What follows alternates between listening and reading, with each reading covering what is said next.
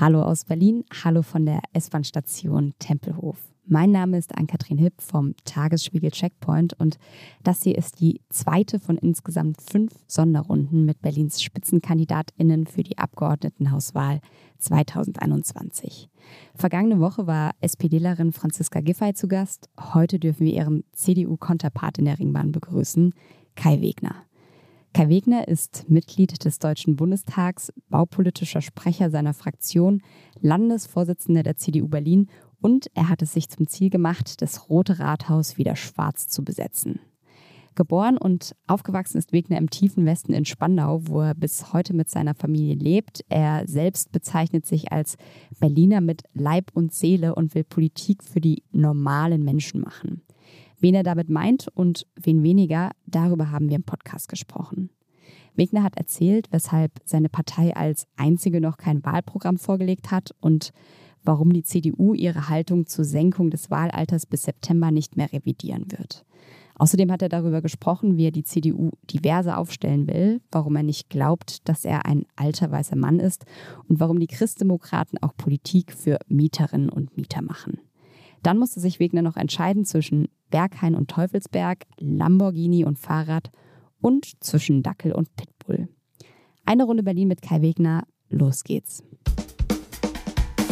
Eine Runde Berlin, der Ringbahn-Podcast vom Tagesspiegel Checkpoint. So, dann würde ich sagen, schauen wir mal, wo ein Plätzchen wäre. Hier ist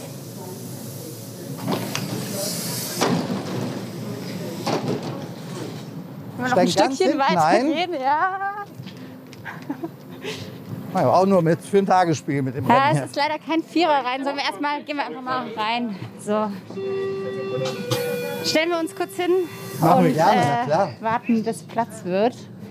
Herr Wegner, willkommen in der Ringbahn. Schön, dass Sie da sind. Na, ich freue mich sehr. Hab Sie haben drauf. sich die Station Tempelhof als Startstation ausgesucht. Warum Tempelhof? Na, erstens, weil Tempelhof ein schöner Bezirk ist, weil ich ähm, oft hier war, als ich noch deutlich jünger war. Hier hatte ich meine Freundin, die hier in der Nähe gewohnt hat. Äh, hier gibt es eine tolle, tolle Eisdiele ähm, und äh, Gyros King, wo ich äh, gerne gegessen habe, ist ein bisschen weiter raus in Lichtenrade. Aber hier habe ich früher oft angehalten und dann ging es weiter. Ging es weiter wohin? Na, Richtung Lichtenrade dann. Ne? Okay. Wo, wo meine äh, ehemalige Freundin, ich war viel, viel jünger, äh, gewohnt hat. Und ich habe mir Tempelhof ausgesucht und das habe ich ja jetzt auch wieder gerade erlebt, als ich hergekommen bin. Viele Menschen, hier ist was los und wir fahren jetzt gerade am Tempelhofer Feld vorbei. Ähm, ja, wo wir hier ein Gelände haben, was wir, glaube ich, noch besser nutzen könnten für alle Berliner. Aber wenn Sie jetzt hier drauf gucken, ist es schon sehr schön und frei, oder? Ja, absolut. Na klar, es ist schön und frei, aber es gibt auch ganz, ganz viele Menschen in dieser Stadt, die eine bezahlbare Wohnung suchen. Und ich glaube, das zusammenzubringen, diese Möglichkeit, so ein Feld zu entwickeln und trotzdem einen Ort zu haben, wo alle Berlinerinnen und Berliner Drachen steigen können, Skateboard fahren können, Inline-Skates. Das kann ja, heißt ja nicht, wenn man das eine tut, kann man das andere nicht mehr machen. Die Fläche ist riesengroß. Und hier sowas Tolles zu entwickeln, sehe ich als Riesenchance.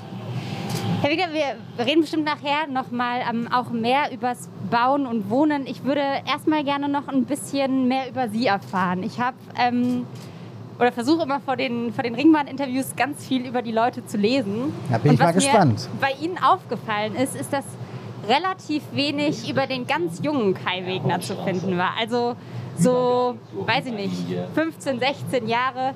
Was waren Sie da so für ein Typ? Ah, ich glaube, ein ziemlich netter. Netter. Würde jetzt aber auch nicht verwundern. Ah, Ich glaube, ich war ein ganz, ganz normaler Jugendlicher. Ich habe damals äh, sehr, sehr viel Sport gemacht. Ähm, hatte damals meine Tennisphase, wo ich fast jeden Tag auf dem Tennisplatz von morgens bis abends stand. Ähm, der eine oder andere hat gesagt, ich äh, war immer ein Engel. Weiß nicht. Ich glaube, manchmal war ich auch mit dem B vorne. Und äh, hatte einen großen Freundeskreis. Und ja, wir haben ganz viel erlebt und haben das gemacht, was 15, 16, 17-jährige Jugendliche so tun, glaube ich. Sie sind ja in Klado, oder sind Sie in Klado auch aufgewachsen? Auf jeden Fall in Spandau. In Spandau bin ich aufgewachsen, genau, in Hakenfelde. Aufgewachsen. Wollen Sie an dieser Stelle noch mal ein Plädoyer dafür brechen, warum Spandau doch zu Berlin gehört? Na klar gehört Spandau zu Berlin. Äh, äh, Berlin hat zwölf wunderbare Bezirke Aber weil Sie meine, äh, als ich 15, 16 die Zeit ansprachen, da war ich schon mehr in Berlin als in Spandau, weil in Spandau gab es ja kaum Angebote seinerzeit.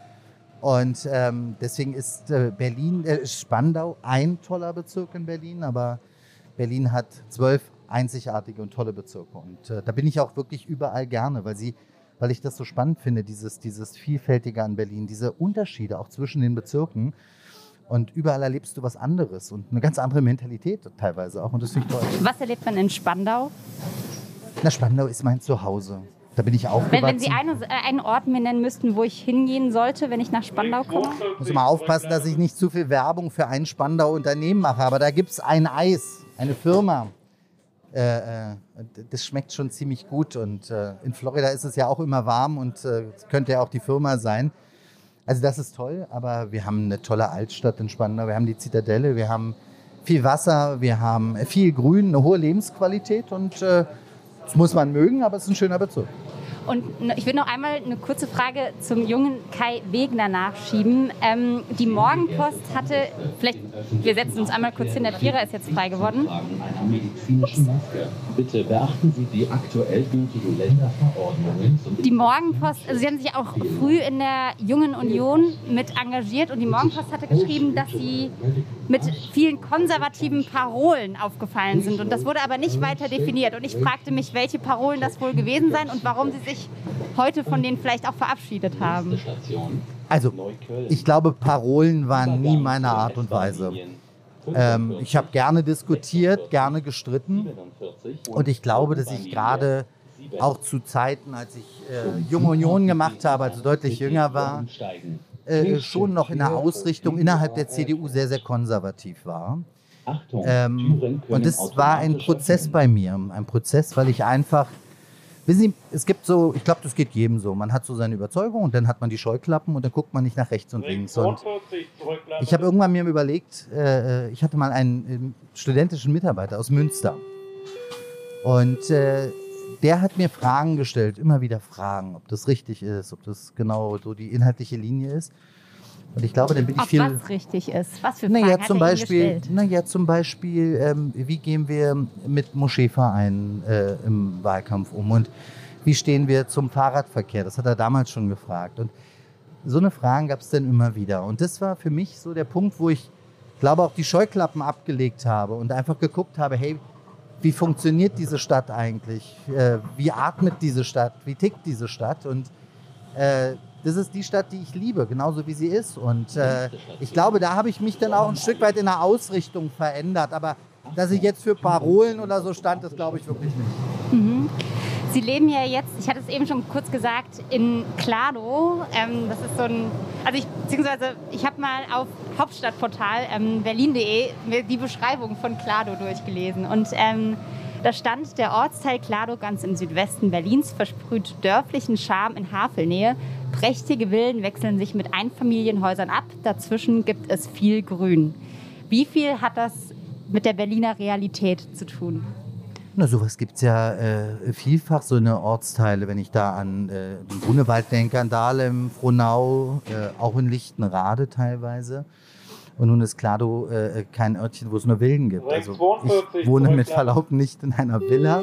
In einem kleinen Haus wohnen Sie oder Genau. auch Eigentum? Genau, Ja. Ähm, aber das, äh, ähm, das ist auch die Lebensrealität in Berlin. Berlin ist, ich habe ja gesagt vorhin, vielfältig. Also klar, wir haben die Stadtteile, wo es Einfamilienhäuser gibt, wo es viel Grün gibt. Ja, den dörflichen Charakter. Äh, in Spandau gibt es ja sogar noch Landwirtschaftsbetriebe. Das mag man immer gar nicht glauben, aber das gibt es auch in Neukölln teilweise. So, und so hast du die ganz unterschiedlichen Milieus in dieser Stadt und viele wollen gar nicht äh, im Außenbereich leben, sondern wollen gerade in diesem pulsierenden äh, Berlin auch leben. Und ich finde, das muss man alles ermöglichen und erhalten, weil das macht nochmal den Charme Berlins auch aus.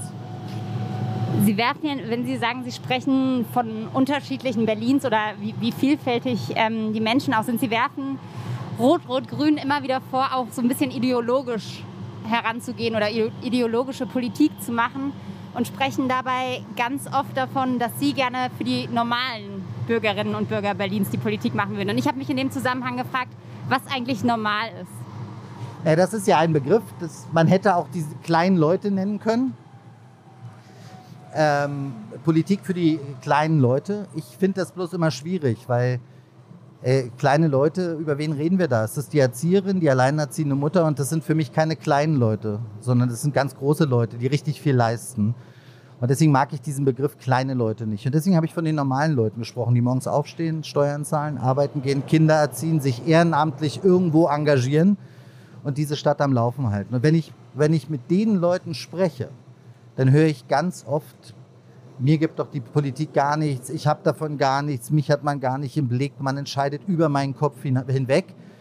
Und das macht mir Sorge, weil das äh, zeugt Politikverdrossenheit. Die Leute gehen dann irgendwann nicht wählen. Und ich glaube, gerade unsere Stadt braucht genau diese Leute, die sich hier engagieren für diese Stadt und für ihren Beruf. Und was würden Sie sagen, sind dann im Gegenschluss die unnormalen Leute, für die R2G die Politik macht? Naja, unnormale Leute kann man missverstehen. Äh, aber ich habe Ihnen ja gerade erklärt, wie ich den Begriff meine. Aber für mich ist zum Beispiel, dass äh, äh, Leute, die zum Beispiel in der Rieger Straße den äh, Häuser besetzen, dort auf unserer Kosten leben und auch gewalttat tätig sind gegenüber Polizistinnen und Polizisten, aber auch gegenüber an, anderen Anwohnern in der Rieger Straße, das sind für mich nicht die Menschen, die ich zwingend in den ersten Blick nehmen möchte für die ich Politik machen möchte, sondern ich möchte für die Menschen Politik machen, die sich ja, hier ordentlich verhalten, die äh, äh diese Stadt leben und lieben, die hier arbeiten gehen. Auch für die übrigens, die gerade in ein Loch gefallen ist und soziale Probleme haben, vielleicht langzeitarbeitslos sind. Berlin hat die höchste Langzeitarbeitslosenzahl oder eine der höchsten in Deutschland. Und das sind die Menschen, um die ich mich kümmern möchte. Und äh, die haben oftmals das Gefühl, um die kümmert sich eigentlich kein Mensch. Waren Sie in Berlin eigentlich schon mal auf einer Demo, habe ich na, mich gefragt? Na klar. auf welcher Demo waren Sie zuletzt? Oh Gott, auf welcher Demo war ich zuletzt? Das ist doch gar nicht so lange her, da war ich auf einer Demo. Bei den Schaustellern war ich, Alarmstufe Rot. Ähm, so, dann war ich natürlich am 1. Mai immer unterwegs äh, mit dem DGB. Auch dieses Jahr war ich am 1. Mai am Brandenburger Tor. Also das sind schon Demos, wo ich dann auch mitmache und äh, ich finde es auch gut. Das Demonstrationsrecht ist ja ein hohes Gut. Das, damit habe ich gar kein Problem, ganz im Gegenteil. Und das finde ich auch wichtig. Ich sage nicht, dass mir jede Demonstration gefallen muss. Das ist auch so. Aber wir müssen Demonstrationen sichern und äh, durchführen lassen. Aber spätestens dann, wenn es nur um Gewalt geht, ist es für mich dann inakzeptabel, muss ich Ihnen sagen. Weil da müssen andere für hinhalten, Polizistinnen und Polizisten aber jetzt auch wieder in Neukölln normale Bewohner, deren Scheiben eingeschmissen werden. Und das ist für mich nicht akzeptabel. Und da erwarte ich dann auch sehr einen klaren, konsequenten Rechtsstaat, muss ich auch ganz klar sagen. Herr Wickler, wir sind jetzt am Ostkreuz ähm, und wir haben immer so ein kleines Spiel in unserem Podcast. Das heißt. Eine Station, Entscheidungen. Ich habe tatsächlich gelesen, dass Sie in einem Interview gesagt haben, sie finden immer dieses Entweder-Oder total schwierig und würden sich mehr sowohl als auch wünschen. Deshalb wird das für sie jetzt wahrscheinlich sehr schwierig. Ich würde mir aber trotzdem wünschen, dass sie ähm, möglichst kurz und knapp einfach antworten. Und zwar. Das ist nicht meine Stärke, aber wir versuchen es mal. würde es losgehen mit Berlin oder Spandau? Berlin. Berliner oder Pfannkuchen? Pfannkuchen. Berghain oder Teufelsberg? Ah, das ist jetzt tatsächlich schwierig. Sehr schwierig, aber ich muss ja jetzt antworten, Teufelsberg. Club Mate oder Chai Latte? Kommt drauf an, Club Mate. Heute Club Mate. Jetzt kommt eine einfache Hertha oder Union. Das ist total gemein. Sie sind doch bekennender Hertha-Fan. Ja, aber ich freue mich, dass wir zwei Clubs in der Bundesliga haben und ich hoffe, es ist auch in der nächsten Saison. Aber wenn, ich, wenn Sie mir so die Frage stellen, Hertha. Lieber Zeit stillstehen lassen oder Zeit reisen können? Zeit reisen können. Vergangenheit oder Zukunft? ist immer furchtbar. Zukunft. Frankfurter Dackel oder Pitbull? Übergang zur U-Bahn-Linie 5. Achtung. Hunde sind toll im Allgemeinen. Dackel. Kopf oder Bauch? Ah, beides. Ähm, oftmals der Bauch, der dann auch mit dem Kopf spricht. Mhm. Gerechtigkeit oder Recht? Glaube, dass das äh, Recht auch eine absolute Frage der Gerechtigkeit ist und deswegen Gerechtigkeit. Haus besetzen oder Haus besitzen? Na, besetzen ist äh, nicht das Recht und deswegen besitzen. Lamborghini oder Fahrrad? Bei den Verkehrssituationen in Berlin dann lieber Fahrrad. Berliner Ring 2030. Autofrei, ja oder nein? Äh, Nein, Bettina Jarasch oder Franziska Giffey? beide nett. Und wenn Sie einen, eine wählen müssten? Ich glaube, die haben beide schon einen Partner, oder? Vielleicht für so Gespräche stellen. über Berlin? Ich kann mit beiden gut. Ich äh, kann mit Aber wir beiden müssen uns ja hier entscheiden, Herr Wegner. Das ist ja das Spiel. Ich kann mit beiden menschlich ganz gut. Wenn ich mir die inhaltliche Ausrichtung anschaue, habe ich den Eindruck, könnte es könnte mh, könnten die Gespräche mit äh, Franziska Giffey einfacher sein. Ich habe mir im Vorhinein, ich hätte total gerne mit Ihnen heute auch über das Wahlprogramm der CDU Berlin gesprochen. Das gibt es ja leider noch gar nicht. Und dann habe ich mich gefragt, ist es nicht schade auch ein bisschen, dass Franziska Giffey Ihnen jetzt gerade auch ganz viele Themen schon wegstibitzt, die vielleicht in Ihrem Programm Platz finden würden? Na, ist die Frage, wer hier wen stibitzt, oder? Also das, was Franziska Giffey jetzt so sagt in den letzten Monaten, das sage ich ja seit zwei Jahren, seitdem ich Landesvorsitzender bin. Von U-Bahn-Ausbau über Bündnis für bezahlbares Bauen und Wohnen bis hin zu einer funktionierenden Verwaltung und äh, einem starken öffentlichen Dienst. Station. Und teilweise nehme ich ja die Wordings eins zu eins, die ich gesagt habe, die stelle ich bei ihr jetzt fest. Und das sage ich seit zwei Jahren.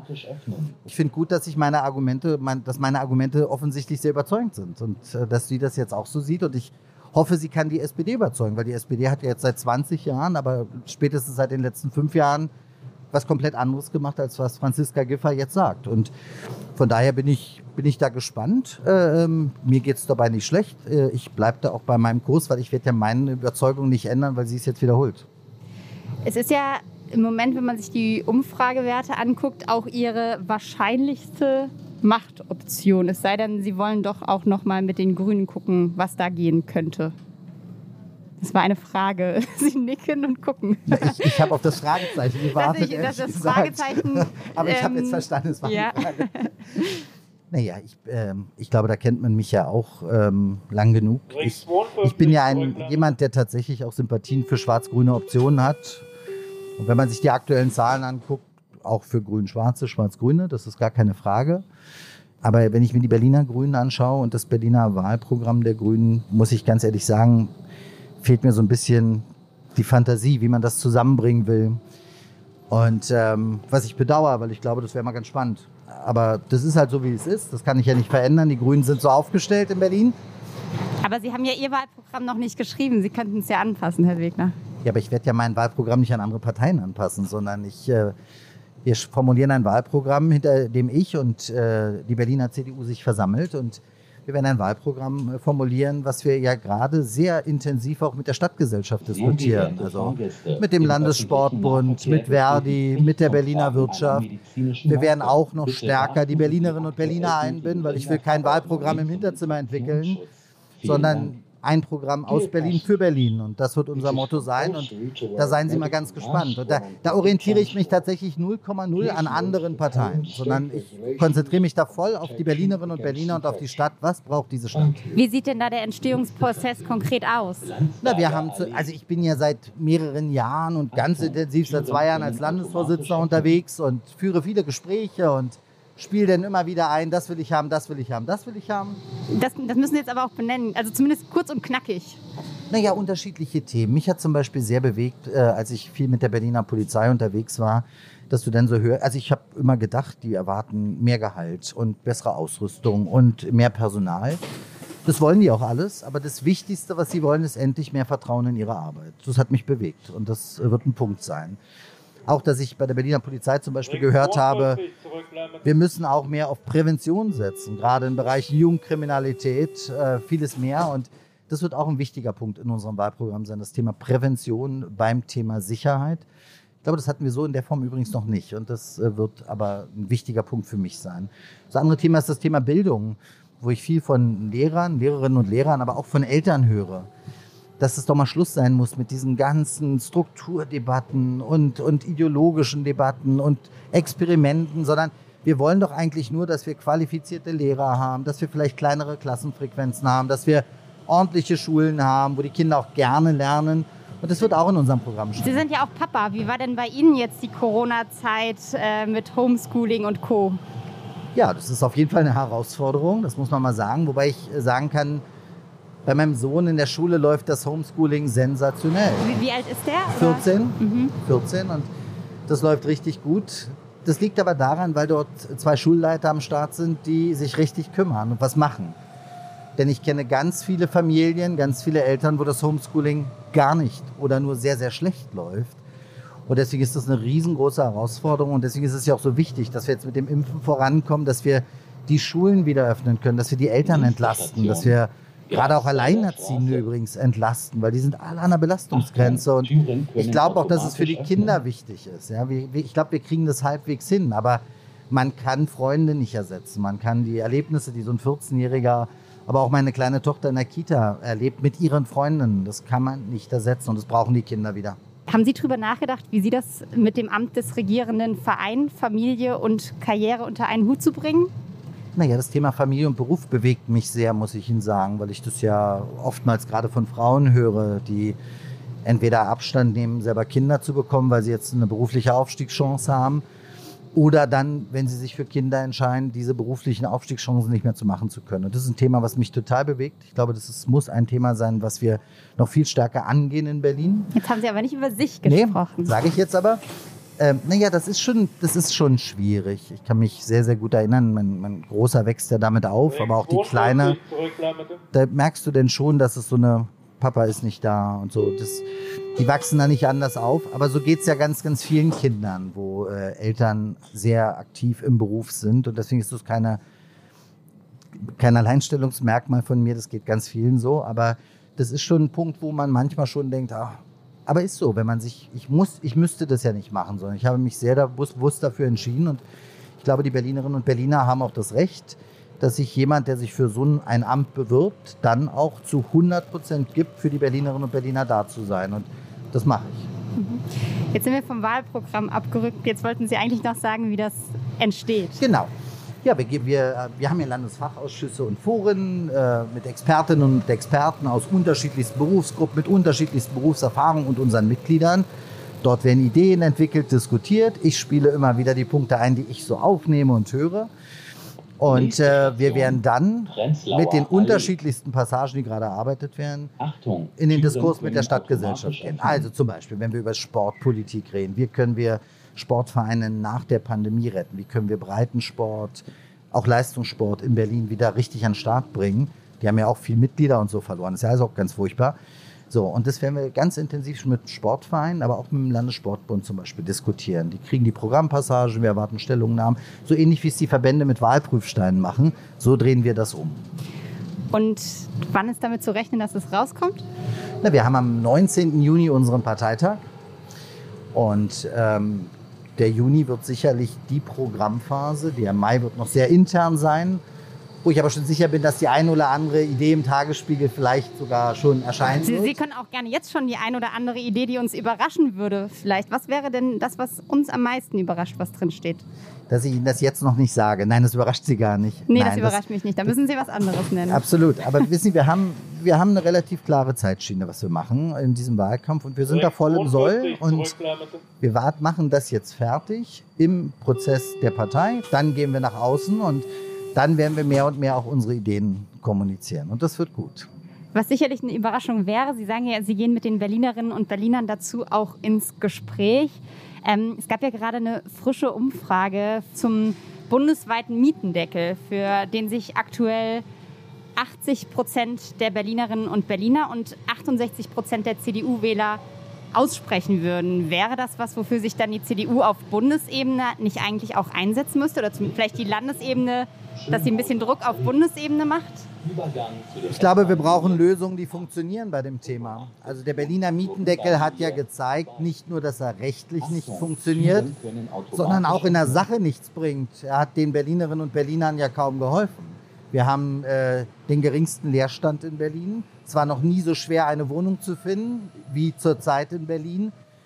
Und oftmals haben Leute profitiert, die gar keinen Bedarf haben, dass denen geholfen wird, weil die ordentliche Einkommen haben. Und ich glaube, wir müssen punktuell genau den Leuten helfen, die echt Probleme haben, ihre Mieten zu bezahlen. Und davon gibt es richtig viele in Berlin. Und da brauchen wir Lösungen, die funktionieren und nicht irgendwas, was sich gut anhört. Mietendeckel hört sich gut an, gar keine Frage. Deswegen sagen ja auch viele CDU-Wähler, das ist irgendwie charmant. Aber wenn es in der Sache am Ende nicht hilft, ist es der falsche Weg und deswegen stehe ich für sowas auch nicht zur Verfügung. Es muss funktionieren. Wenn Sie darüber sprechen, dass man gerade denen, die sich eben nicht so richtig leisten können, helfen soll, was sind denn da die Pläne der CDU? Das ist ja vor allem, die Partei ist ja eher bekannt, dass sie für die Eigentümer vielleicht auch ein bisschen Politik macht. Ich habe auch noch mal in ihr letztes Wahlprogramm reingeguckt. Da stand auch, dass man ganz viel Eigentumswohnungen in Berlin erhöhen will, also dass man dafür sorgen will, dass die Leute mehr Eigentum haben, was super schwierig ist. Es kann sich einfach nicht jeder leisten. Was genau wollen Sie denn für diejenigen machen, die also mehr bauen wird allein nicht reichen? Stimmt. Hm. Ähm, aber bauen ist schon mal eine gute Grundlage.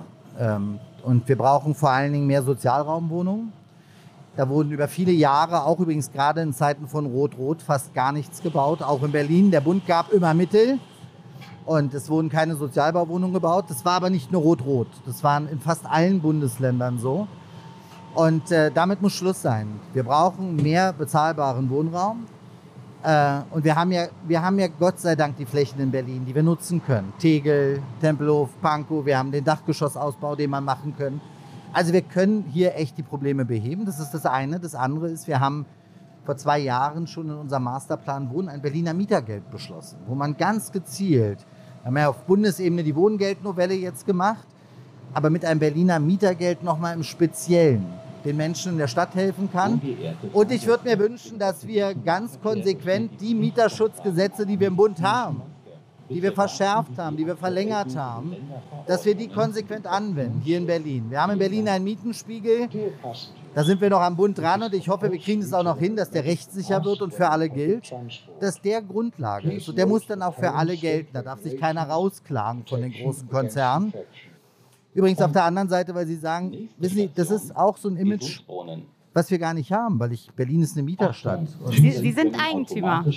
Ja, ja, aber Berlin ist ja eine Mieterstadt und ja. Äh, das war früher so und das ist heute so und äh, es gab eine Zeit, da hatte die Berliner CDU über 40 Prozent in Berlin. Und, ähm, Schwärmen Sie da hinterher dieser Zeit? Na, da möchten wir auf jeden Fall wieder hin. Das ist das Ziel. So, Schwärmen bringt auch immer nicht so viel, sondern man muss hart für arbeiten.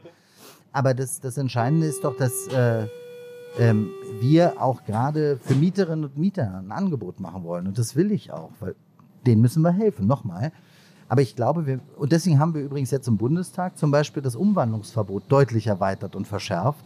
Ich bin Sprecher in diesem Bereich. Also das, das wäre nicht durchgegangen, wenn ich es nicht mitgemacht hätte, mit Verlaub in den Koalitionsgesprächen. Und trotzdem sage ich Ihnen, natürlich müssen wir auch dafür sorgen, dass junge Familien sich den Wunsch nach den eigenen vier Wänden auch erfüllen können. Und das ist ganz schwer in Berlin. Und da sollten wir uns mal Gedanken machen. Es gibt Mietkaufmodelle. Man könnte über Bürgschaftsprogramme der IBB das Eigenkapital absichern, weil daran hapert es ganz häufig, wenn ich mit jungen Familien spreche. So, und das sind alle, und wir müssen an Bodenpreise ran und, und Nebenkosten etc. Aber auch das finde ich, wenn viele Menschen auch in Berlin den Wunsch haben nach den eigenen vier Wänden, sollte Politik sich nicht dagegen sträuben, sondern diese Wünsche auch ermöglichen. Ein Problem sind ja auch einfach, dass äh, mit Berlin einfach in den letzten Jahren massiv spekuliert wurde und ganz viele Investoren in diese Stadt kommen und einfach Kohle machen wollen. Nervt Sie das? Na, mich nervt nicht, wenn Investoren in die Stadt kommen und hier was passiert. Das finde ich sogar gut wenn Investoren mit der Miete anderer sich bereichern, die sich selbst eigentlich nicht so richtig leisten können. Naja, dass, dass, dass die Wohnungswirtschaft Geld verdienen muss, das äh, ist ja sogar bei den städtischen Wohnungsbaugesellschaften. Die dürfen keine roten Zahlen schreiben. Es geht ja um die Gewinnmaximierung. Genau, genau. Da habe ich auch ein Problem mit, aber Sie haben ja die Frage erst anders gestellt. Und ich finde, das, äh, da muss man auch immer ein bisschen darauf achten. Also äh, keiner wird in die Stadt kommen, investieren und draufzahlen. So, und das, wie gesagt, dürfen die städtischen Baugesellschaften ja auch nicht. Und auch die Genossenschaften müssen ja irgendwie Geld verdienen, damit sie weiter investieren können. Gewinnmaximierung ist ein Problem. Da gibt es auch diesen, äh, da gibt es ja eine Bundesratsinitiative immer noch aus Bayern, äh, diesen Wucherparagraphen. Ich finde, da sollten wir auch mal ran. Den würde ich gerne übrigens im Bundesrat unterstützen. Ähm, aber was mich richtig nervt, Sie sprachen ja, was nervt mich, ist, wenn ich Investoren hier in der Stadt habe, die ein Filetgrundstück häufig kaufen dann irgendwelche Bauschilder ranschrauben und dann 10, 20 Jahre nichts passiert. Und dann, äh, ja, irgendwann sammelt sich der Dreck und, und es wird ein Schandfleck. Und ich finde, hier muss es Möglichkeiten geben, wie man diesen Leuten, äh, wie man an dieses Grundstück rankommt. Ja? Und da haben wir jetzt auch in der Baugesetzbuchnovelle ein bisschen was gemacht, mit Vorkaufsrechten für Kommunen, mit, mit dem Baugebot. Aber ich finde auch, wir könnten mal überlegen, zum Beispiel, oftmals sind es ja Grundstücke, die ein eine Baugenehmigung und in einem Bebauungsplan auch liegen. Ähm, wenn ich einfach sage, die Baugenehmigung entziehe ich die, wenn über so lange Zeit nichts passiert, dann ist das Grundstück gleich sehr, sehr viel weniger wert.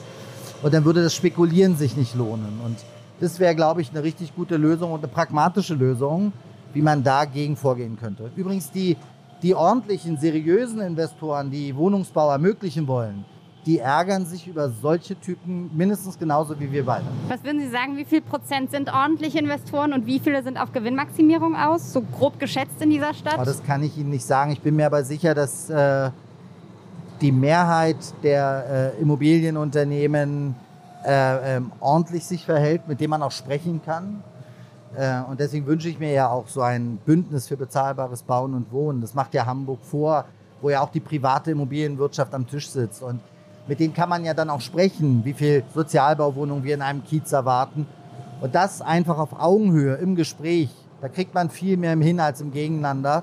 Und die schwarzen Schafe im wahrsten Sinne des Wortes, die muss man ausselektieren. Die will ich in Berlin auch nicht. Nächste Station. Ich würde noch mal gerne ein anderes Thema mit Ihnen ansprechen. Und zwar ist das so ein bisschen das Image der CDU, das Sie ja auch, sagen Sie ja auch immer wieder selbst, so ein bisschen versuchen zu wandeln. Ein bisschen weg vom Altherrenverein zu einer modernen Großstadtpartei. wie gut funktioniert das oder wie gut auch nicht? Also ich sag mal so, dass Sie jetzt hier sitzen, ist natürlich ähm, im Sinne von alte weiße Männer nicht so richtig praktisch. Bin ich ein alter weißer Mann? Weiß ich nicht, sagen Sie es mir. Na, müssen Sie sagen. Ich, ich habe ja zuerst Also ich gefragt. würde schon, ich würde glaube ich, könnte also man ich so bin definieren. 48, habe drei Kinder, auch zwei kleine Kinder. Mhm. Okay. Würden Sie sich denn selbst als alten weißen Mann Na, ich frage sehen? ich frag Sie mal, was, ich, ich lese das ja auch immer wieder, Mhm. aber vielleicht mal für mich zum Verständnis. Was ist eigentlich ein alter weißer Mann? Ich weiß nicht, ob ich das jetzt äh, die richtige bin, um das zu definieren, aber ich glaube, das ist ja so das ähm, Klischeebild eines eher konservativeren Mannes, der viel auch in seiner eigenen Denkblase sich äh, bewegt und ähm, nicht so richtig Platz vielleicht auch macht für, für andere. Okay, jetzt weiß ich ungefähr, was alter weißer Mann bedeuten könnte. Und ich würde sagen, so jetzt, wir fahren jetzt hier eine halbe Stunde, 20 Minuten. Ähm, ich würde ganz klar sagen, das bin ich nicht. Und würden Sie trotzdem sagen, dass die CDU Berlin vielfältiger werden muss? Also wenn wir uns zum Beispiel die Frauenquote angucken Ja. im, im Abgeordnetenhaus, da sind es, glaube ich, im Moment drei von 31. Das ist ja noch nicht so richtig volle. Nein, das wird auch besser, weil ich auch mit allen Kreisverbänden gesprochen habe, weil das ist ein Thema, was ich seit, seitdem ich Landesvorsitzender bin, immer wieder gesagt habe, das ist schön, wenn wir 50 Prozent Frauen im Landesvorstand haben. Das haben wir und das finde ich auch gut und richtig. Aber viel wichtiger ist, dass wir mh, ja auch natürlich mehr Frauen in Mandate haben und das wird besser, aber da Wie gut wird es denn, Herr Ja, Wegener? das- Können Sie da schon Prognosen? Nein, das hängt natürlich vom Wahlergebnis ab. Da sind alle Berlinerinnen und Berliner aufgefordert. Nein, aber ich kann Ihnen sagen, und das ist, da freue ich mich wirklich sehr, weil mir das wichtig war, dass äh, da war, war, war ich auch nicht zu Verhandlungen bereit im wahrsten Sinne des Wortes. Man muss immer verhandeln. Aber ähm, mir war wichtig, dass die Bundestagsliste, auf die ich direkten Einfluss habe, weiblicher wird. Und dass wir unter den ersten sieben Plätzen vier Frauen haben, das ist, glaube ich, einzigartig in der Berliner CDU. Und was die äh, Abgeordnetenhauskandidaten angeht, das funktioniert ja in den Kreisverbänden. Da kann ich als Landesvorsitzender immer nur appellieren. Aber bei der Landesliste war es mein Einflussbereich und das war für mich die oberste Priorität, dass wir hier deutlich machen, dass die CDU auch eine Partei ist, die weiblich ist und dass wir hier mit 50 Prozent Frauen auch an den Start gehen. So, ich glaube übrigens, dass die Berliner CDU mh, ja, sehr vielfältig geworden ist und oftmals viel stärker, als viele mitbekommen. Wenn ich mir anschaue, wie ähm, wir haben viele Kandidaten fürs Abgeordnetenhaus mit Migrationshintergrund. Wir haben eine total starke LSU, Lesben- und Schwulenunion. Wir haben äh, im letzten Jahr eine total starke Debatte mit der LSU angestoßen, dass die LSU auch offiziell Vereinigung wird auf Bundesebene. Und äh, ich glaube, dass die Berliner CDU da deutlich weiter und viel näher an dieser Stadt und am Lebensgefühl dieser Stadt ist, als manche immer denken. Wird sich das denn auch, und darauf haben Sie ja Einfluss, in den Senatoren- bzw. Senatorinnenämtern zeigen? Sehr gut, Sie gehen schon davon aus, dass wir regieren. Das finde ich gut, das also ich zeigt auch einen rede gewissen Optimismus. Prognosen, ja. Ähm, nein, äh, ja, ganz klar. Ähm, ich werde dafür sorgen, dass wir in der Senatsmannschaft paritätisch besetzt sind. Ähm, also muss man jetzt gucken, wenn wir drei Senatoren haben, wie wir das machen, aber wir haben ja dann auch Staatssekretäre. Nein, das ist mir wichtig. Das habe ich jetzt bei der Bundestagsliste gemacht und das, dafür werde ich auch in der Senatsbeteiligung sorgen, äh, ähm, weil mir das auch wirklich, ja, das ist mir wichtig und das brauchen wir auch als CDU und dafür sorge ich äh, überall in meinen Umfeldern, da wo ich direkten Einfluss habe und da wo ich ihn nicht direkt habe, appelliere ich. Sie haben im Tagesspiel, ich glaube letztes Jahr war es, als es um die Kandidatur oder um die Nachfolge von ähm, Annegret Kamm-Karrenbauer ging, den Satz gesagt, es darf kein Nachteil werden, ein Mann zu sein. Über den bin ich damals schon gestolpert und über den stolper ich bis heute so ein bisschen. Das verstehe ich total. Ähm, insbesondere wenn man sich das Interview genau durchliest, sieht man ja auch nochmal, wie mich wichtig mir das auch damals schon war. Nochmal, seit zwei Jahren, seitdem ich Landesvorsitzender bin, sage ich, die CDU muss auch, was Mandatsträgerinnen angeht, weiblicher werden. Und das war ein Satz, wo immer wieder nachgehakt wurde. Und dann habe ich irgendwann witzig, witzig gemeint, ist immer schlecht, ich weiß in der Politik, aber den Satz gesagt, dass da am Ende darf es ja auch kein, äh, äh, kein Nachteil sein, ein Mann zu sein. Das würden Sie heute so nicht mehr sagen? Ich glaube, dass es in der Tat kein Nachteil sein darf. Aber, das, aber ich glaube, davon sind wir auch weit das, entfernt, oder? Naja, das absolut. Äh, Hatten Sie schon mal einen Nachteil als Mann? Weiß ich nicht, ich hoffe nicht. Ähm, aber das Entscheidende ist doch, dass wir in der Tat ein anderes Problem haben. Das Problem ist, wie kriegst du mehr Frauen in politische Führungsämter?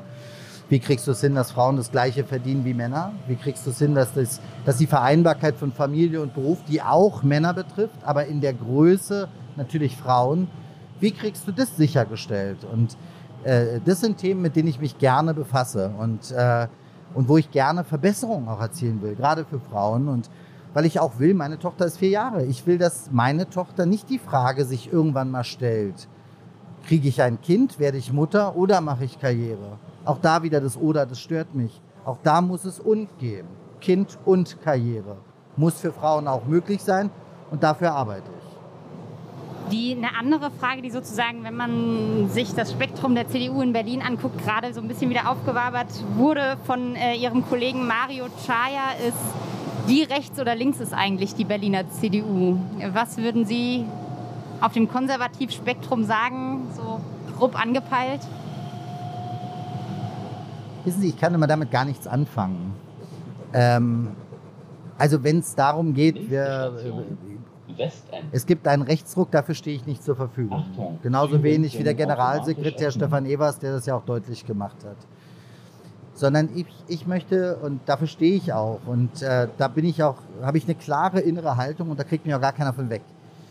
Ich möchte für einen ganz pragmatischen Kurs stehen. Und wenn ich wissen Sie, wenn man mich so, man fragt ja immer, wo stehst du denn? Bist du ein Sozialer in der CDU, bist du ein Liberaler, bist du ein Konservativer so? Und ich will mich da auch nicht in Schubladen einordnen lassen, weil ich glaube, wenn es so um die unterschiedlichen Lebensformen in der Stadt geht, so wie jeder glücklich werden will, bin ich wahrscheinlich einer der liebsten, liberalsten Menschen in dieser Stadt und in meiner Partei.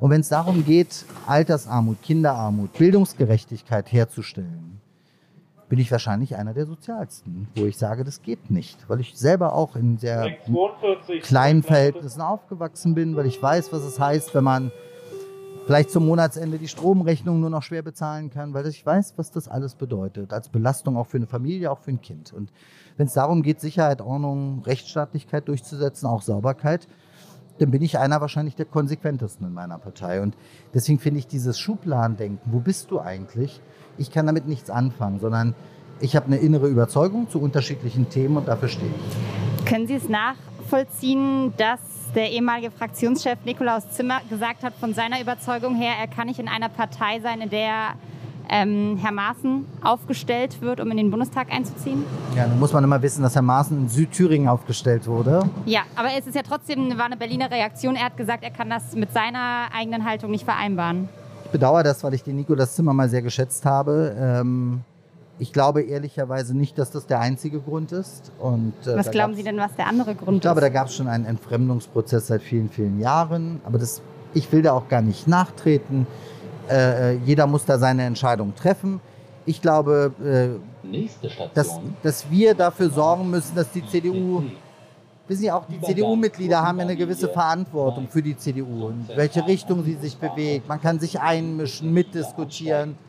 So, ich habe mich über die Nominierung von Herrn Maaßen wahrlich auch nicht gefreut. Ich habe das ja auch im Checkpoint gesagt, dass Na, Sie haben es aber schon gesagt, dass man es natürlich aushalten muss und das sehen ja andere Nö, vielleicht auch anders. Nee, ich habe ganz klar gesagt, dass er in Berlin nicht Bundestagskandidat geworden wäre. Das Aber dass er trotzdem ein Mitglied der Partei ist wie jedes andere. So. Na, ich habe gesagt, dass äh, er natürlich auch Mitglied der Berliner CDU sein könnte, weil wenn er morgen seinen Wohnsitz in Berlin anmeldet, wenn er den nicht hat, zumindest seine Mitgliedschaft in Berlin beantragt, wenn er hier wohnt, dann hätte ich, dann hätte ich gar keine Möglichkeit, äh, ihn hier nicht aufzunehmen. So.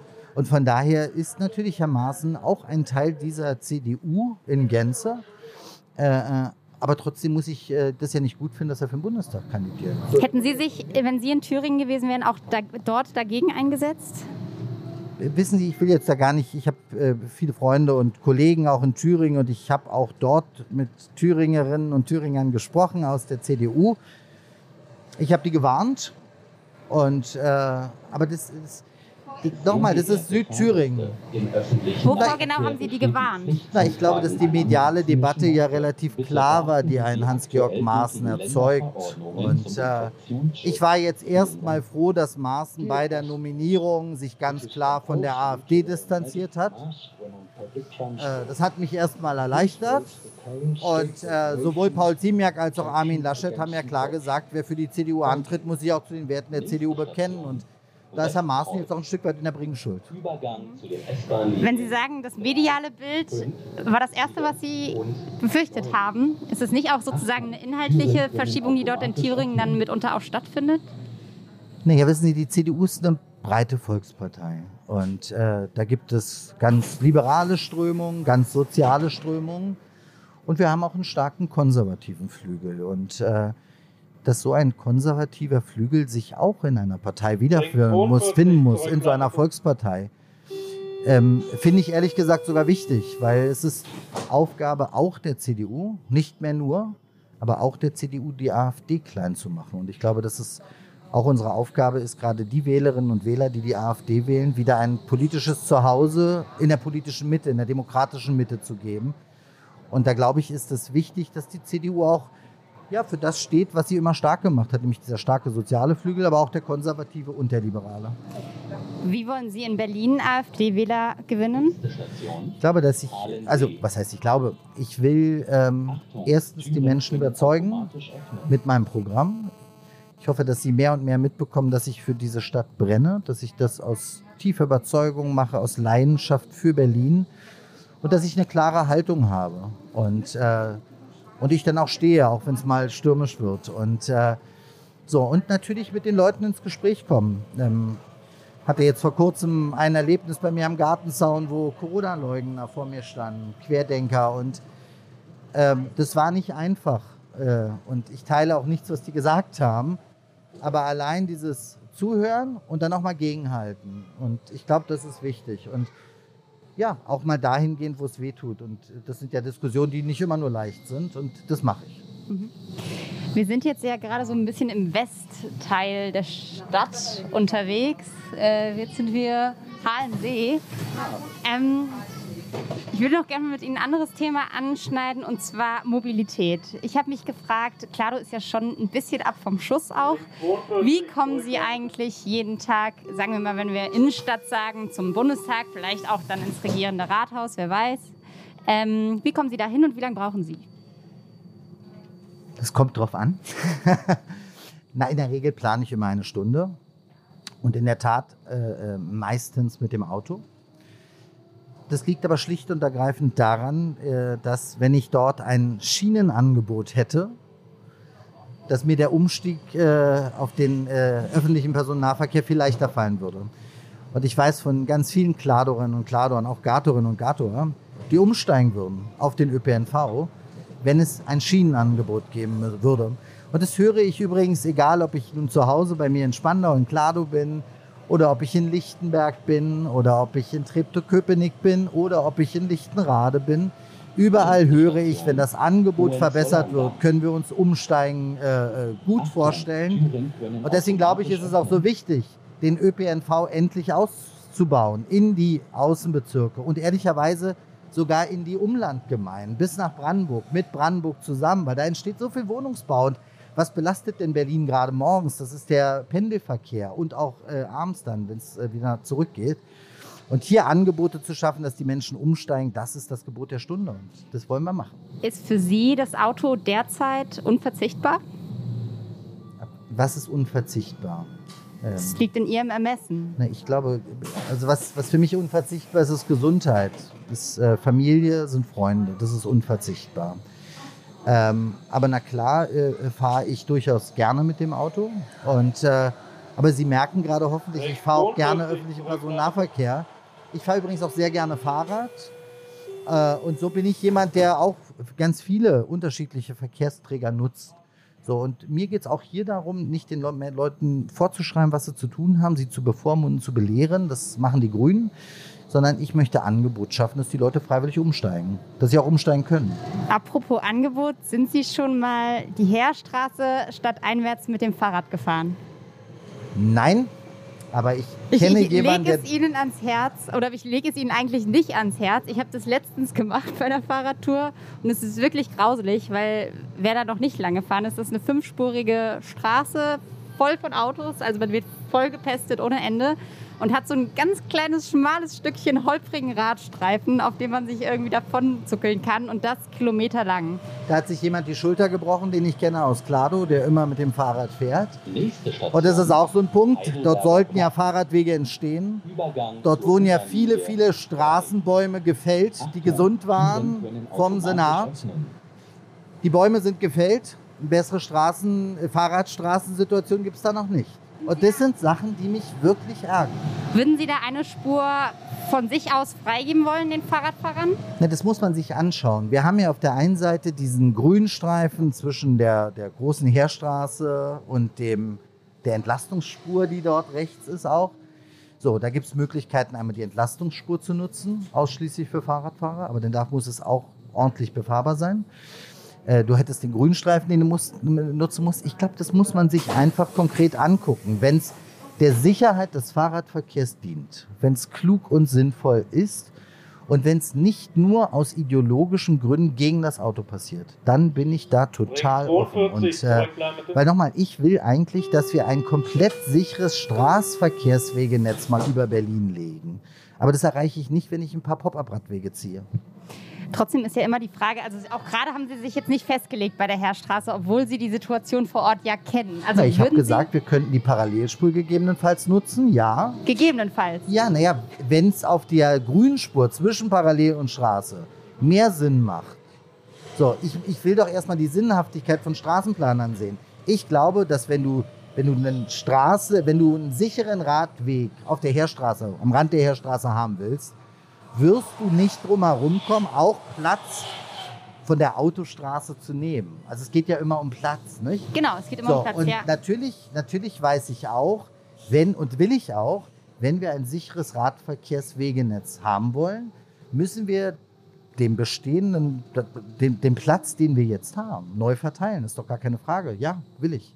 Müssen wir auch. Und wie wollen Sie das angehen? Weil Sie haben auch zum Beispiel in dem Verkehrskonzept, ähm, das Sie veröffentlicht haben mit der CDU, haben Sie geschrieben, der Fahrradverkehr soll den Autoverkehr nicht unnötig ausbremsen. Aber es ist genau das, was Sie sagen. Man muss sich ja an irgendeiner Stelle entscheiden. Lasse ich jetzt die Autospur da oder ähm, mache ich doch die ein oder andere Autostraße auch einfach vielleicht autofrei und lasse sie den Fahrradfahrern und Nee, die Fahrradfahrern? Frage ist immer, wie ich, wie ich das Ganze organisiere. Also auf, ich, ich bin ja ein äh, großer Fan äh, davon, dass wir gerade vor Kreuzungsbereichen zum Beispiel Parkplätze wegnehmen müssen, um dort sichere Anfahrspuren für die Radfahrer zu schaffen mit Vorschaltampeln und so weiter. So, jetzt könnte man unterstellen, damit bremst man Autoverkehr aus, Nächste weil natürlich werden dann Fahrradfahrer vorgeschaltet und haben es leichter. Das ist aber nicht das, was wir meinen, sondern das wollen wir ja gerade. Das haben wir auch in dem Konzept rein formuliert. Sichere Kreuzungsbereiche für Radfahrer, Vorschaltzeichen etc. Aber wenn man das Gefühl hat, man zieht zum Beispiel eine, ja, ich finde ja immer noch, ich weiß, dass es da für und wider gibt, aber zum Beispiel die gelben Linien auf der Kantstraße, die halte ich teilweise für lebensgefährlich, diese Pop-up-Radwege. Und wenn dann das Gefühl entsteht, das passiert nur, weil man den Autofahrern aus Prinzip eine Spur wegnehmen will und mehr Sicherheit für Fahrradfahrer gibt es gar nicht, dann ist es der falsche Weg. Und gegen den bin ich dann ganz vehement. Ich glaube übrigens ganz sicher, dass Städte wie Kopenhagen zum Beispiel, aber auch amerikanische Metropolen haben es ja auch gemacht, die abgetrennte Fahrradwege direkt haben, mit Pollern abgesichert, kann man auch schöner machen, mit Pflanzkübeln und so, äh, dass da Autofahrer auch das mitgehen und das auch wollen, weil sie gar keine Unfälle mit Fahrradfahrern logischerweise machen wollen und sich damit auch die Verkehrssituation ja in Gänze entspannt. Aber wenn man es immer nur gegen Autofahrer macht, dann entsteht ein falscher Eindruck und dann kriegst du dieses Miteinander auch wieder nicht hin. Wobei ja natürlich die Frage ist, was man gegeneinander und was man miteinander nennt. Also ich sag mal, die Pop-up-Radwege kann man sagen, dass das gegen Autofahrer gemacht wurde. Man kann aber auch sagen, in der Corona-Pandemie sind extrem viele Menschen Fahrrad gefahren, weil sie sich in den Öffis nicht so richtig sicher gefühlt haben. Ähm, und deshalb brauchte es einfach spontane Maßnahmen. Gibt es da nicht auch ein mini kleines Lob von Ihnen, dass das mal schnell funktioniert hat in Berlin? Naja, ich würde es anders sagen, ehrlicherweise. Man hat festgestellt, so kurz vor einer Wahl ist die Fahrradbilanz sehr schlecht in Berlin. Und dann hat man es schnell korrigiert über orange Linien. Und, Und die wäre bei Ihnen besser? Absolut, weil ich glaube, dass wir ganz schnell anfangen müssen, ein komplettes Radwegenetz über Berlin zu legen. Wie viel äh, Radschnellspuren haben wir denn bekommen unter Rot-Rot-Grün? Ich glaube keine. Wie viele würden wir denn unter Kai Wegner bekommen? Auf jeden Fall, also Brandenburg zum Beispiel zieht jetzt eine nach Zehlendorf, Brandenburg. So, die, da muss natürlich gleich ein Anschluss stattfinden. Ähm, das sagen wir Ihnen dann im Wahlprogramm, aber das Radschnellspur-Thema wird natürlich ein Thema sein, was wir thematisieren in unserem Wahlprogramm, weil wir die brauchen in der Stadt. Sie können ja schon mal spoilern. Ist das der einstellige, zweistellige Bereich, hoher zweistelliger Bereich? Tja. Wenn Sie sich wünschen dürfen, das heißt ja nicht, dass es später im Wahlprogramm steht. Ich wünsche mir so viel, aber ähm, das wird ja auch leider nicht immer alles erfüllt. Aber ich wünsche mir schon eine Zahl, die deutlich macht, dass sich endlich in Berlin auch in dem Thema was bewegt. Und da brauchen Sie schon irgendwie eine hohe einstellige Zahl Minimum. Ich habe jetzt hier noch ein paar Leserfragen und Leserinnenfragen, die uns eingeschickt wurden. Ähm, da würde ich es handhaben, so ein bisschen wie bei einer Station Entscheidung, möglichst kurz und knackig. Ähm, dann kriegen wir mehrere noch durch. Ist wieder so schwer, aber wir versuchen ähm, Wann spricht sich die CDU als letzte demokratische Partei endlich auch für das Wahlalter ab 16 aus? Das ist eine Debatte, die wir in der Tat noch mal führen müssen. Da bitte ich auch um Verständnis, dass ich die nicht kurz beantworten kann, weil die wichtig ist. Ich glaube, dass wir viel mehr Partizipationsmöglichkeiten für junge Generationen brauchen. Das habe ich übrigens schon gefordert, als ich in der Bezirksverordnetenversammlung war. Beim Wahlalter bin ich aber noch zurückhaltend. Ich hatte ein spannendes Gespräch mit dem Landesjugendring. Ähm, und ich finde, dann müssen wir auch darüber sprechen, wie weit Jugendliche dann mit 16 sind. Was heißt das fürs Strafrecht, fürs Strafalter? Was heißt das für viele, viele andere Sachen? So, wir erleben jetzt eine Entwicklung in Baden-Württemberg. Deswegen kommt vielleicht ja auch die Frage. So, aber ich glaube, dass man nicht, dann nicht nur über das Wahlalter diskutieren muss, sondern dann muss man über ganz viele Bausteine reden. Und da ist sicherlich noch eine Entwicklung. Aber vor der Wahl werden wir, ähm, wird es die große Bewegung der CDU da nicht mehr geben. Aber wenn es um Partizipation von jungen Menschen geht, wie kriegst du vielleicht ein Landesjugendparlament hin mit Entscheidungsbefugnissen, mit eigenem Geld, mit eigenen Mitteln? Wo auch der Senat berichtspflichtig ist. Das finde ich spannend. Das habe ich schon als Bezugsverordneter gefordert. Hätten Sie, wenn Sie darüber sprechen, dass man auch überlegen muss, wie reif Jugendliche vielleicht zu dem Alter sind, hätten Sie als 16-Jähriger gerne gewählt? Waren Sie, da, Sie waren da ja schon politisch. Also selbstverständlich hätte ich das schon wählen können. Nächste Ach, wissen Sie, das ist ja auch eine sehr willkürliche Zahl. Ich kenne ganz viele 14-Jährige, wo ich sagen würde, die können schon wählen. Ihr Sohn zum Beispiel? 26 ja. und zum Weiß nicht, ob das so gut wäre für mich, aber äh, nein, Spaß beiseite. Ähm, das Entscheidende ist doch, dass, ähm, wissen Sie, es gibt, ich hatte bei dem Gespräch mit dem Landesjugendring meine Frage, warum 16, warum nicht 14? Es gibt doch ganz viele Jugendliche, die 14 auch schon bereit sind zu wählen. Aber das kann ja nicht das Argument gegen 16 sein. Nee, aber das muss auch nicht das Argument für 16 sein, sondern äh, 16, 18, ja, das ist eine Zahl, die irgendwann genannt wurde. Es hätte auch 20, 19, 17 sein können. So, aber ich glaube, mit dieser Zahl sind wir weitestgehend ganz gut gefahren. Und mit 18 beginnt ja auch was. Fängt beim Führerschein an und so weiter und so fort. So, und ich glaube schon, dass man dann darüber sprechen muss, wenn man sagt, das ist jetzt so, dass man mit 16 wählen kann, dann muss man auch über andere Sachen auch nochmal reden, die dann natürlich auch gelten müssen. Die CDU-Wähler und Wählerinnen sind ja durchgehend auch etwas älter. Liegt es vielleicht auch daran? Na, erstmal freue ich mich total, dass wir die stärkste Jugendorganisation in Berlin und in Deutschland haben, auch Mitgliederstärkste. Und dass viele junge Leute sich auch gerade in der CDU und in der Jungen Union engagieren. Und von daher, nochmal, wir sind Volkspartei und ich habe vorhin gesagt, ich blicke auf die ganze Stadt und da sind mir ältere Leute wichtig, junge Leute wichtig, Familien, Alleinerziehende, Menschen mit Migrationshintergrund, ohne Migrationshintergrund, Zugezogene. All das, was diese Stadt zu bieten hat, nehme ich gleichermaßen in den Fokus. Zwei Fragen hätte ich noch. Die nächste wäre, in den diversen Ämtern und Behörden der Stadt sind immer noch viele Stellen unbesetzt, sodass viele administrative Aufgaben lange unerledigt bleiben. Was wollen Sie unternehmen, um diese Stellen endlich zu besetzen? Na, der, der, der, äh, die öffentliche Verwaltung, der öffentliche Dienst muss wieder als Arbeitgeber richtig attraktiv sein. So, wir sind im Wettbewerb mit Bundesbehörden, mit Landesbehörden anderer Bundesländer und die Bezahlung in Berlin ist halt einfach mal sehr deutlich unter anderen, unter den Bundesbehörden. So, und wenn wir diese Mitarbeiterinnen und Mitarbeiter gewinnen wollen für die öffentliche Verwaltung, muss Berlin, muss das Land Berlin ein richtig attraktiver Arbeitgeber sein. So, das fängt beim, bei der Besoldung, beim Gehalt an, bei Qualifizierungsmaßnahmen. Übrigens auch, wie, wie die Arbeitsbedingungen herrschen vor Ort, wenn ich so in manche Verwaltungsstube schaue und mir dann so das eine oder andere auch auf Bundesebene angucke, ist das schon ein ganz schöner Unterschied. Und hier muss Berlin deutlich besser werden als Arbeitgeber. Was halten Sie da für eine gute Gehaltsstufe? Haben Sie sich da schon mal Gedanken gemacht? Ich glaube, wir müssen schnellstmöglich, und da gibt es ja auch Anträge der CDU-Fraktion im Abgeordnetenhaus, wie wir schnellstmöglich an die Bundesbesoldung rankommen. Das wird nicht von heute auf morgen gehen. Dafür ist die Schere mittlerweile zu groß. Das wissen die Beschäftigten auch. Aber die Schere wird ja immer größer, weil der Bund nachlegt. Berlin versucht nachzukommen, aber die Schere wird immer größer und das geht nicht. Und das ist ja ein Punkt, warum wir zum Beispiel viele qualifizierte Lehrer verlieren, weil die einfach woanders verbeamtet werden. Und das machen sie dann natürlich. Und in Berlin werden die Leute gut ausgebildet und machen dann ihren Job woanders für die Kinder. Und das will ich nicht. Und deswegen müssen wir die öffentliche Verwaltung da fit machen, auch was das Gehalt angeht. Und die Zielmarke muss die Bundesbesoldung sein, weil das ist unser Hauptwettbewerber hier in Berlin. Wird es in Berlin einen Wahlkampftermin mit Herrn Laschet geben, damit sich die Berlinerinnen und Berliner selbst ein Bild von der Qualität des Kanzlerkandidaten der Union machen können? Und damit steigen wir so langsam auch aus. Wir sind nämlich schon fertig mit unserer Runde. Na klar, na klar gibt es einen Termin mit Herrn Laschet in Berlin. Nicht nur einen, weil er will ja nach Berlin, das ist sein Ziel. Und da laden wir ihn auch gerne zu ein. Und ich freue mich da auch auf die Diskussion. Wenn die Nachfrage kommt, es wird auch einen Termin mit Markus Söder geben. Äh, äh, den gab es ja auch schon beim VBKI und ich, äh, ich gehe auch davon aus, dass andere Ministerpräsidenten wie Daniel Günther nach Berlin kommen, weil alle sehen, was ich vorhabe, alle erkennen, was da für Leidenschaft dran hängt und alle sehen, dass diese Stadt schlecht regiert wird und die wollen mich alle unterstützen und das finde ich gut. Trauern Sie Markus Söder noch so ein bisschen hinterher?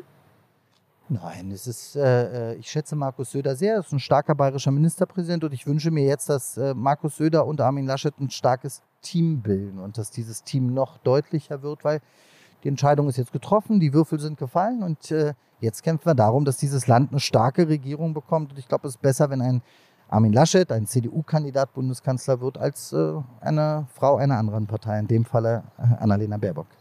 Haben Sie einen Berlin-Tipp für Herrn Laschet, wenn er jetzt quasi sich vielleicht auch, weiß nicht, wenn er eine Wohnung sucht zum Beispiel oder so? Kriegt er. Oder muss ich direkt mit ihm sprechen, äh, was er da so liebt. Berlin hat ja ganz viel zu bieten.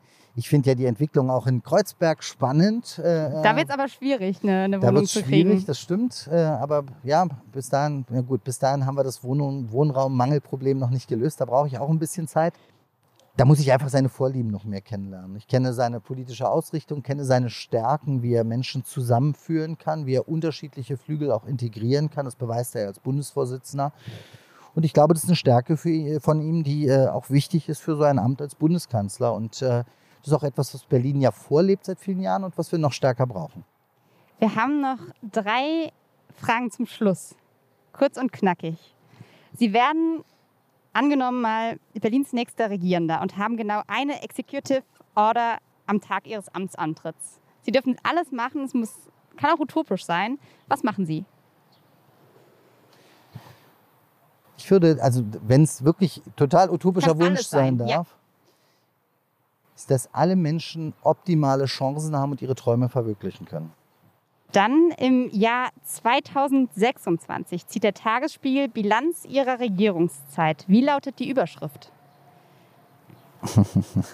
Wir haben eine begrenzte Zeichenzahl. Gute fünf Jahre für Berlin. Mhm. Und dann die allerletzte Frage. Berlin als Lied. Welchen Soundtrack geben Sie unseren Podcast-HörerInnen mit auf den Weg? Das ist mein Berlin von Ben Zucker. Dankeschön, Herr Wegner. Das war unsere Berlin-Runde. Wir sind am Ende angelangt. Vielen Dank. Mir hat Spaß gemacht. Vielen, vielen Dank. Grüße zu Hause an alle Podcast-Hörerinnen und Hörern und bis bald.